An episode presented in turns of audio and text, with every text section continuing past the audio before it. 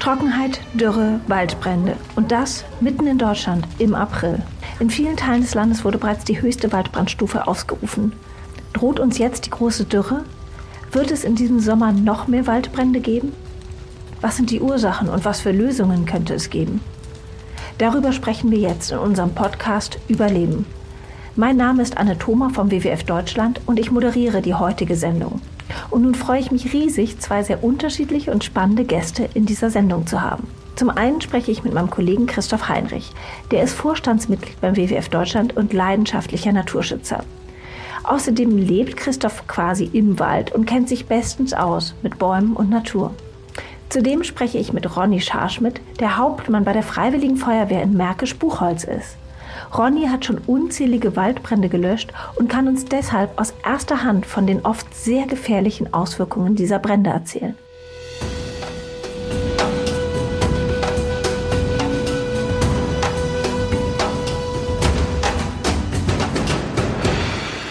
Hallo Ronny, hallo Christoph. Schön, dass ihr da seid. Ich freue mich sehr auf unser Gespräch. Hallo Anna, ich freue mich auch auf das Gespräch. Christoph, du sitzt gerade vor deinem Haus praktisch im Wald. Das heißt, Hintergrundgeräusche könnten eventuell etwas knifflig werden. Wir gucken mal, wie das alles so klappt. Ich fange das Gespräch mal mit dir an, Christoph vom WWF. Der April, jetzt hat es gerade mal ein kleines bisschen geregnet, aber ansonsten ist er knochentrocken.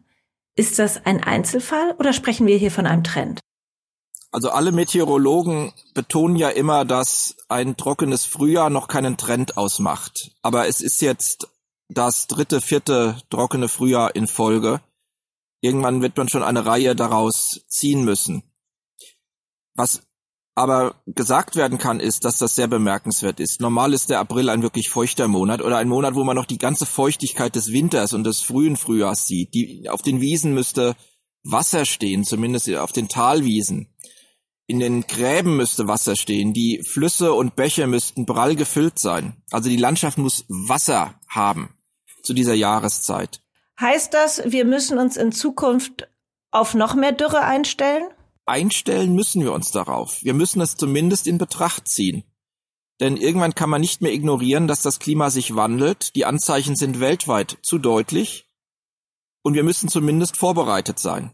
Nicht vorbereitet zu sein würde bedeuten, große Schäden hinnehmen zu müssen. Und für die Wälder an sich, also machst du dir Sorgen, dass es zunehmend Brände geben wird und was, was für, mit was für Auswirkungen rechnest du? Nun, das ist ja gar keine Frage des Sorgenmachens. Wir sehen es ja schon. Ich habe neulich im Radio gehört, dass schon in Deutschland über 50 Waldbrände stattgefunden haben. Überwiegend hier im Nordosten Deutschlands. Brandenburg ist sehr stark betroffen, weil wir sehr trockene äh, Sandböden und sehr viel Kiefern haben. Die Kiefer ist die Baumart, die mit Abstand am besten brennt. Eigentlich brennen faktisch fast nur Kiefernwälder, muss man sagen.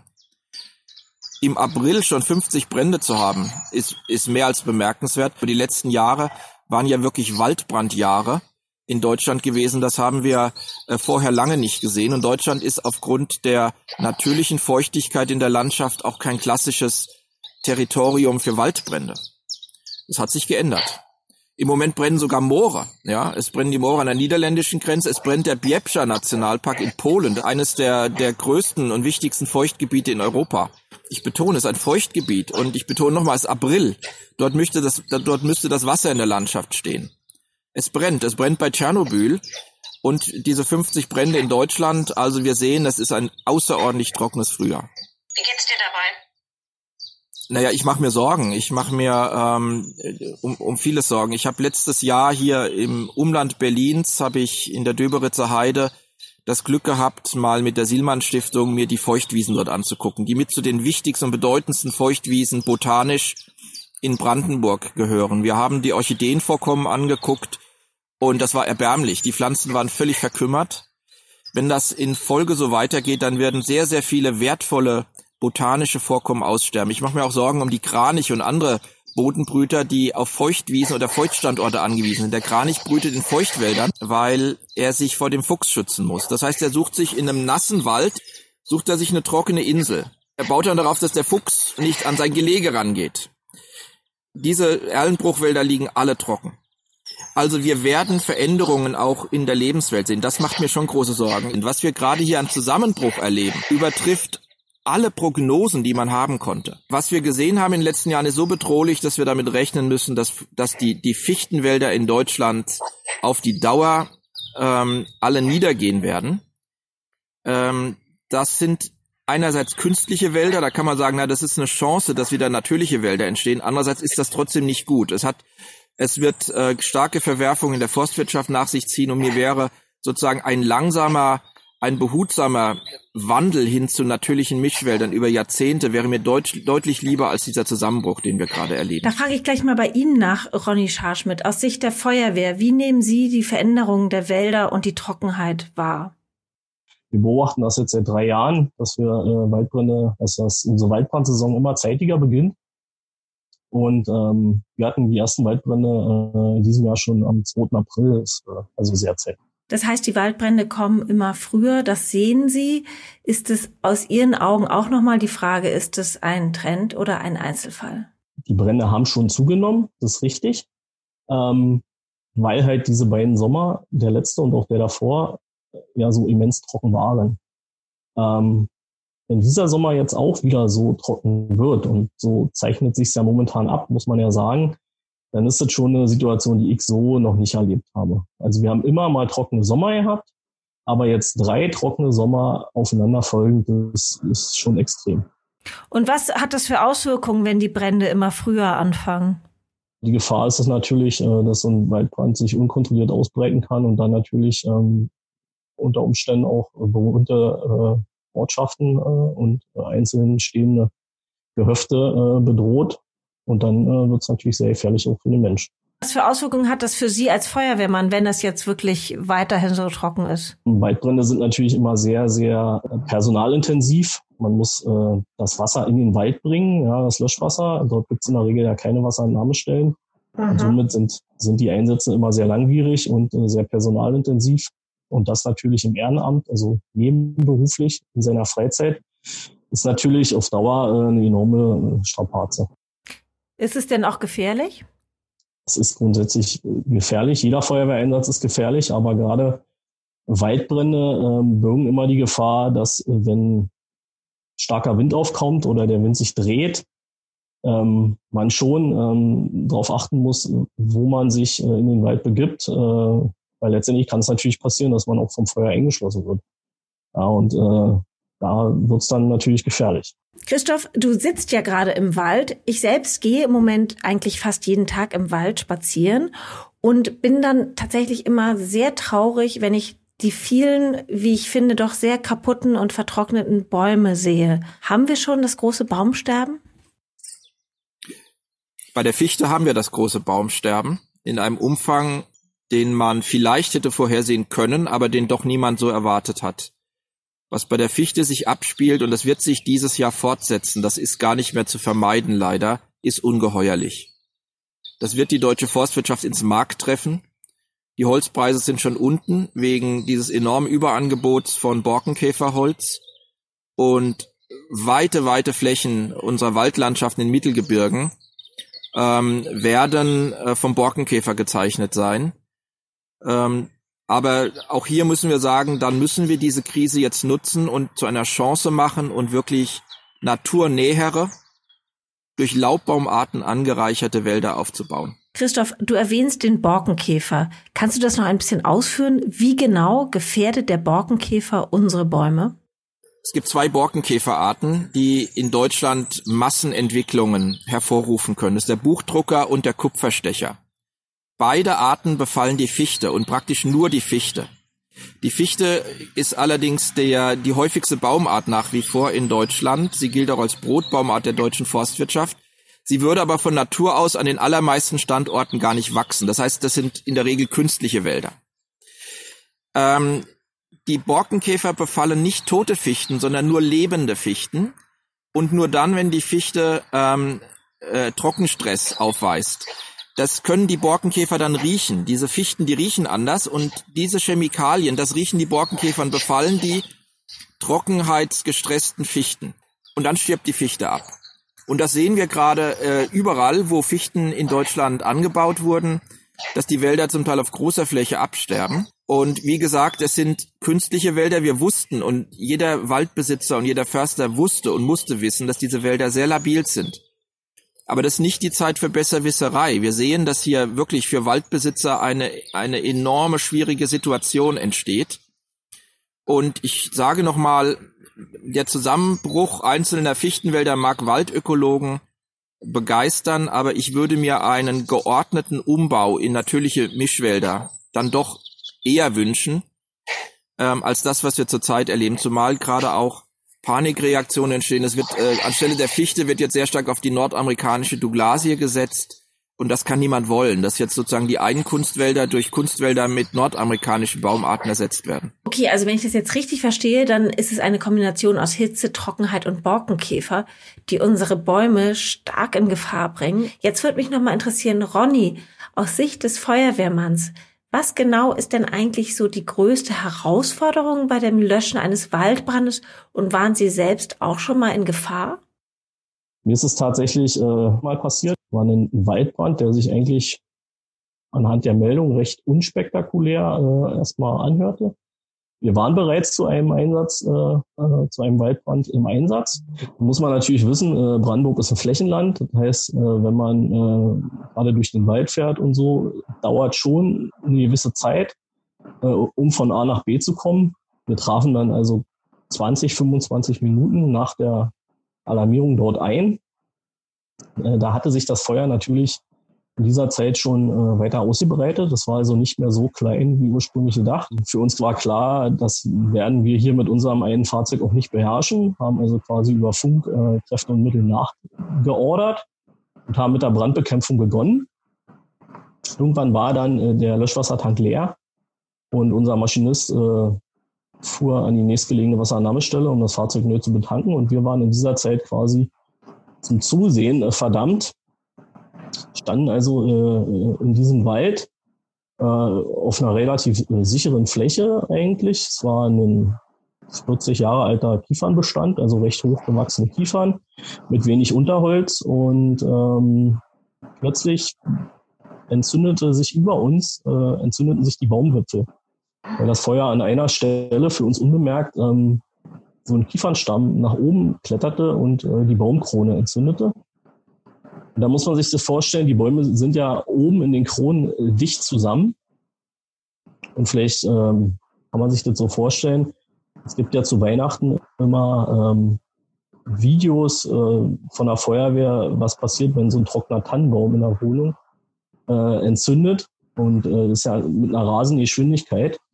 Und so muss man sich das über unseren Köpfen vorstellen. Genau das passierte nämlich da oben, aber nicht nur mit einem Baum, sondern mit allen angrenzenden Bäumen was zur Folge hatte, dass diese Feuerentwicklung den Sauerstoff natürlich verbrauchte, wir sofort eingeschlossen waren vom Qualm und letztendlich dann auf allen Vieren waren noch zwei weitere Kameraden mit dabei, an unseren Schläuchen entlang äh, durch den Wald äh, krochen, um, um so quasi äh, dort aus der unmittelbaren Einwirkung des Feuers äh, zu entkommen.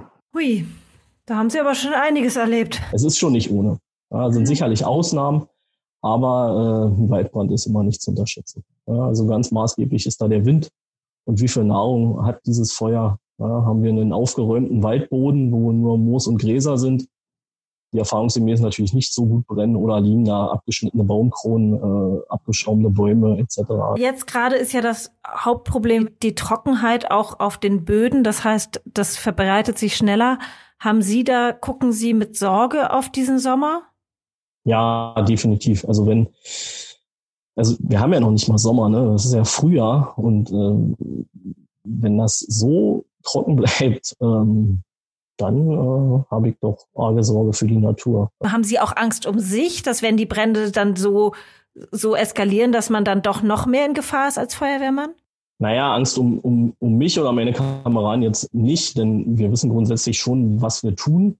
Natürlich ist aber die Gefahr da, dass ähm, wenn wir zu einem Einsatz ausgerückt sind und dort eine Brandbekämpfung eingeleitet haben und dann zur selben Zeit äh, weitere Brände entstehen, dass wir natürlich die Gefahr laufen, dass irgendwann uns auch mal so ein Feuer außer Kontrolle gerät und dann natürlich äh, im schlechtesten Fall auf bewohntes Gebiet zuläuft Und dann haben wir natürlich ein Problem für unsere Bevölkerung. Ja? Also dann ist es auch nicht auszuschließen, dass äh, Orte evakuiert werden müssen oder äh, äh, im schlechtesten Fall da wirklich natürlich in Brand geraten. Und das wäre natürlich für die Bevölkerung eine absolute Katastrophe. Das wäre dann praktisch wie Australien. Das wäre dann Australien, sicherlich vielleicht nicht in diesen Ausmaßen, in diesen extrem großen Ausmaßen, aber äh, letztendlich muss man in Brandenburg sagen, ist Orte, die direkt im Wald sind, die von Wald umgeben sind. Dort ist jederzeit möglich, dass wenn so ein Feuer außer Kontrolle gerät, man diese Orte evakuieren und vielleicht auch im allerschlechtesten Fall äh, dann auch aufgeben muss oder beziehungsweise verliert, weil man keine Chance hat, mehr dieses Feuer aufzuhalten. Auweia, das hört sich jetzt in der Tat ganz schön, ja, brenzlig im wahrsten Sinne des Wortes an.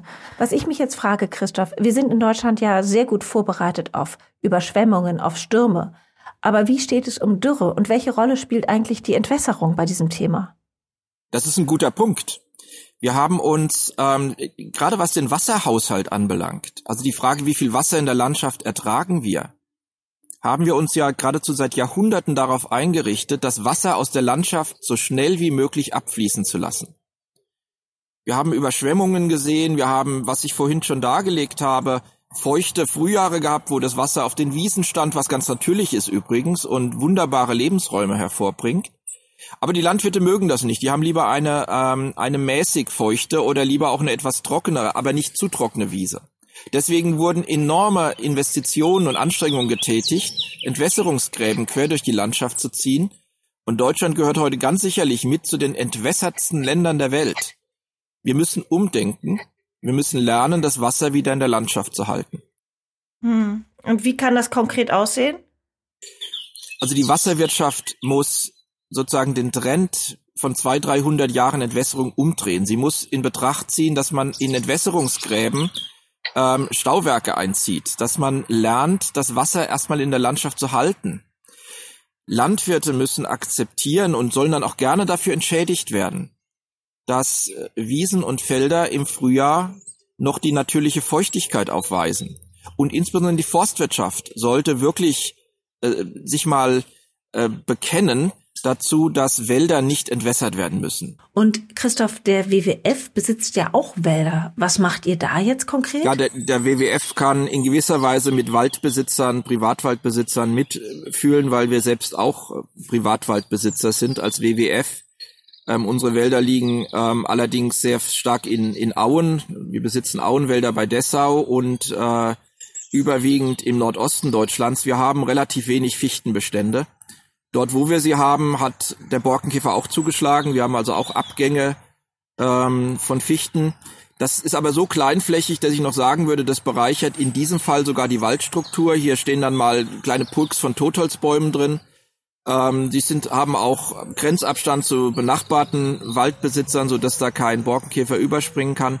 Insofern haben wir dieses Problem zurzeit nicht. Trotzdem machen wir uns Sorgen wegen der Trockenheit weil wir ja sehen, dass auch die Eichen ähm, drunter leiden, dass die Buchen leiden. Äh, in weiten Teilen Deutschlands sehen wir auch ein, ein Buchenabsterben aufgrund von Trockenheit. Und äh, auch selbst die Kiefer ist unter Stress. Sie leidet dann zum Teil unter der Hitze des Sommers. Und all das sehen wir in unseren Wäldern. Sehr hart getroffen hat es die Auenwälder bei Dessau. Die sehen furchtbar aus nach diesen Trockensommern. Wir haben enorm viel tote Bäume drin. Das ist kurzfristig durchaus interessant, weil die toten Bäume sehr viel wertvolle Lebensgemeinschaften nach sich ziehen. Vor allen Dingen äh, totholzbewohnende Käfer ziehen ein. Das sind nicht Borkenkäfer, sondern sind Käfer, die wirklich dann nur im toten Holz leben. Also die Bäume nicht abtöten, sondern die toten Bäume nutzen. Und hier gibt es sehr seltene Arten drunter, also das freut uns zum einen. Aber wir wollen ja hier ähm, dauerhaft dann schon auch noch einen intakten Wald haben. Und im Moment haben wir sehr viele Abgänge, gerade in den Auwäldern. Ich bin sicher, dass diese sehr natürlichen Wälder das äh, gut wegstecken werden, zumal jetzt lichtbedürftige Baumarten im Unterholz dadurch gefördert werden. Das heißt, hier sind wir, hier würde ich mal sagen, wenn, wenn das jetzt noch ein weiteres Trockenjahr wird, das werden wir verkraften können und die Wälder. Aber wenn das jetzt Jahr auf Jahr so kommt, dann werden die Wälder sich unheimlich stark ändern. Dann werden es keine Auerwälder mehr sein. Und das wäre zu bedauern. Nochmal eine äh, provokante Frage was ist, wenn die Wälder abbrennen? Ist das so schlimm für uns Menschen, außer dass wir weniger Holz haben?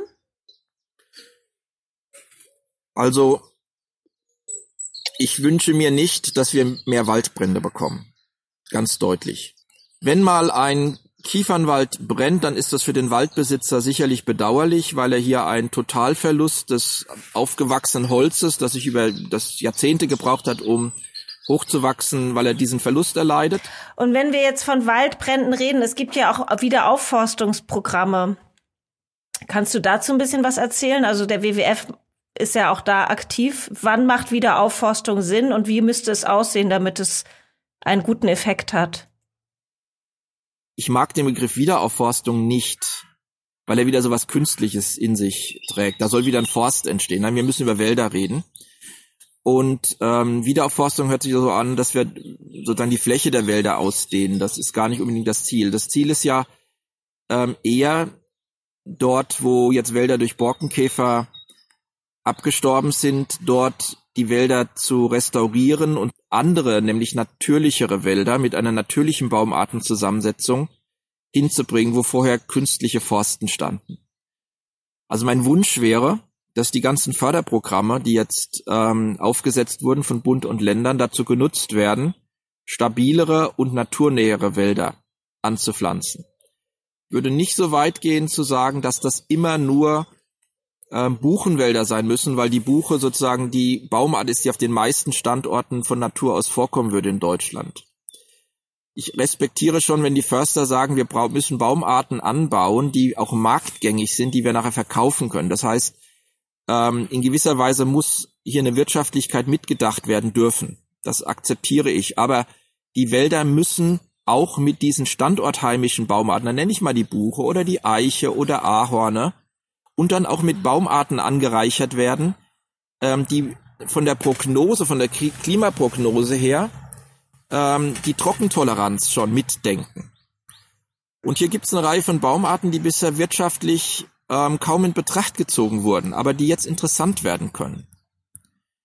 Zum Beispiel Feldahorne oder oder ähm, Linden oder auch Baumarten, die die eher einen südosteuropäischen Verbreitungsschwerpunkt haben, das heißt, die mit trockenen Sommern, aber auch kalten Wintern zurechtkommen können. Da muss jeder Förster und jeder Waldbesitzer auf seinem Standort selbst wissen, was hier das Richtige ist. Aber was wichtig ist, ist, dass diese Renaturierung von Wäldern oder der Wiederaufbau von Wäldern immer unter Beteiligung standortheimischer Baumarten geschieht. Okay, das macht natürlich total Sinn. Ähm, jetzt ist es ja nicht nur in Deutschland ein Thema, sondern auch weltweit. In Australien werden Bäume gepflanzt, in Chile. Aber jetzt ist das ja nicht immer unbedingt nur positiv, oder? Doch. Also da wäre ich jetzt nicht so skeptisch, muss ich mal sagen. Es kommt aber auch hier natürlich auf Standorte an. Es gibt Standorte, die sind so ruiniert und so degeneriert, da ist ein Wald vielleicht gar nicht mehr zu begründen, aber das ist die Ausnahme. Es, ähm, äh, wenn wir hier weltweit von von Wald ähm, wieder wieder Bestockung reden, dann wird meistens der Begriff der Waldrestaurierung verwendet. Das heißt ähm, ge ehemals gerodete Flächen oder Flächen, wo der Wald völlig degeneriert und völlig übernutzt ist, dass man ihn sich wieder heilen lässt oder dass man Wald wieder dorthin pflanzt, wo früher welcher stand ähm, und die Landwirtschaft dann in der Regel dort aufgegeben werden musste, weil durch Übernutzung der Standorte der Boden zerstört wurde. Wenn die Untersuchungen ergeben, dass dieser Boden eine Waldbestockung zulässt, dann ist das eine sehr, sehr sinnvolle Maßnahme, die wir ja auch selbst in, äh, an vielen Standorten weltweit unterstützen und in Projekten mit begleiten. Ich meine aber auch zum Beispiel die Abholzung von Bergwäldern, die dann ersetzt werden durch wirtschaftlich nutzbare Wälder, wie zum Beispiel die Kiefer. Weil das ist ja jetzt nicht gerade unbedingt gut fürs Klima oder die Biodiversität, oder? Ja, das ist richtig. Hier gilt eigentlich dasselbe wie, wie überall auf der Welt. Wenn diese Waldrestaurierung dazu dient, dass dann nur ganz, ganz naturferne, ganz künstliche Plantagen errichtet werden, mit Baum, mit wenigen oder nur einer einzigen Baumart, die meistens noch gar nicht von diesem Kontinent stammt. Also Eukalyptus war so eine Baumart oder die Pinus radiata, eine Kiefernart. Ähm, wenn, wenn diese extrem künstlichen Wälder draufgestockt werden mit super schnell wachsenden Baumarten, dann macht man mitunter in der Landschaft mehr kaputt, als dass man heilt. Jedenfalls begründet man keine Wälder, das sind Plantagen. Wofür wir uns einsetzen, sind dann schon immer Wälder, die immer einen hohen Anteil der standortheimischen Baumarten ähm, in sich tragen und damit auch immer eine Gewährleistung haben, dass sie stabiler sind und zukunftsfähiger sind als diese ganz künstlichen Wälder und dass sie eine hohe Biodiversität nach sich ziehen können.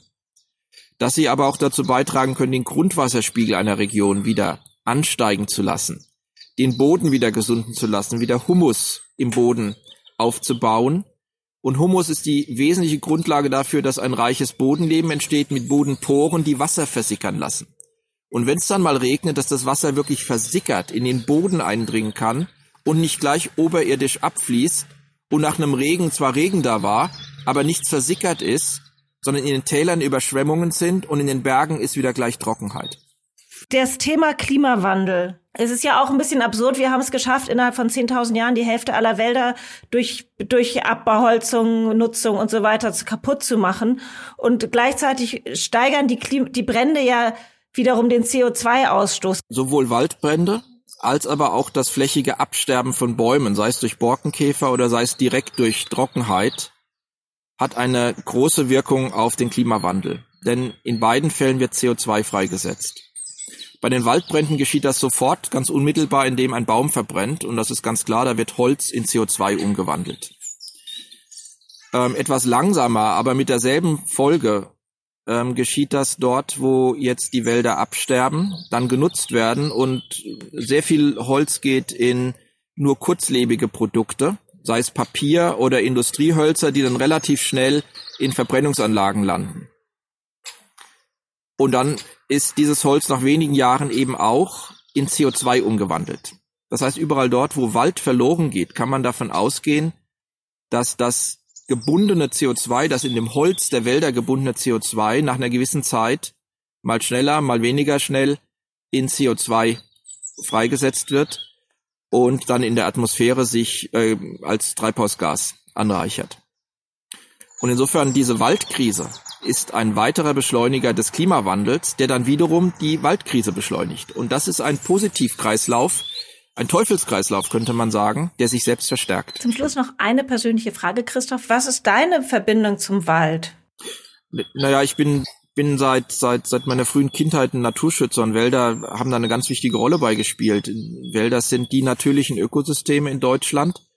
Und ich hatte das Glück, in meiner Kindheit neben zwei sehr schönen Wäldern aufwachsen zu können. Es waren Wälder der Tiefebene mit sehr viel Spechtarten, voller wertvoller Pflanzenarten. Also Wald ist einfach ein herrlicher Ort. Es verbindet mich damit ähm, dieses frische Grün im Frühjahr. Es verbinden mich aber auch die Vogelkonzerte und äh, eine ganze Reihe toller Vogelarten und Pflanzenarten, die zu beobachten ich im Frühling und im Sommer einfach eine unheimliche Lust verspüre toll. Ich habe wahnsinnig viel gelernt. Vielen, vielen Dank. Es war sehr spannend.